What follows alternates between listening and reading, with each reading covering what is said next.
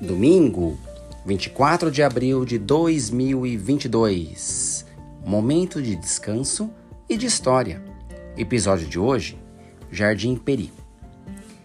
Movimentado, com grandes ruas de comércio, muita população e muitas demandas. Esse é o Jardim Peri, na zona norte de São Paulo, no final do distrito da Cachoeirinha, logo na divisa com o Rodonel e a Serra da Cantareira. Vamos conhecer um pouquinho da história deste bairro. A região como um todo era uma grande fazenda, pertencente ao Sr. Peri Ronquete, industrial importante de São Bernardo do Campo, dono de tecelagens e que nos anos 40, dono já de glebas na região, começou um loteamento. Loteamento esse que nos anos 50 é oficializado no cartório de imóveis da região. Em 53, a primeira linha de ônibus ligando Peri ao Correio, lá no centro de São Paulo. Ao lado, temos a área da Sabesp, cara de captação de água pertencente ao atual sistema Cantareira, sistema esse que foi moldado e refeito em, nos anos 70, trazendo desenvolvimento para a região e muitos moradores, que inicialmente ocuparam residências muito precárias e ao longo do tempo algum desenvolvimento foi sendo feito.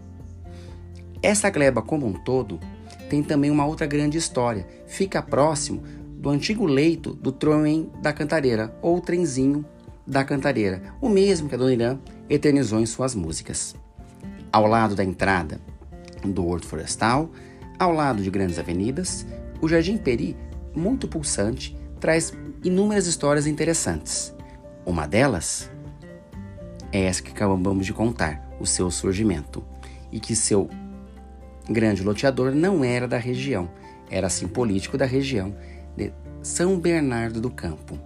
Ele faleceu em 1976, porém a avenida com o seu nome é dos anos 60, coisas típicas daquela época na política e na sociedade brasileira. Eu sou Christian Snick, diretor de escola, dirigente sindical, membro do Conselho Participativo MOCA, do qual sou coordenador e também conselheiro do Fórum Estadual de Educação, Conselho de Alimentação Escolar e Parque Benemérito Brás, além de escritor na cidade de São Paulo. Acompanhe semanalmente em Anchor Spotify este podcast como Expresso Educacional. Um grande abraço e excelente domingo.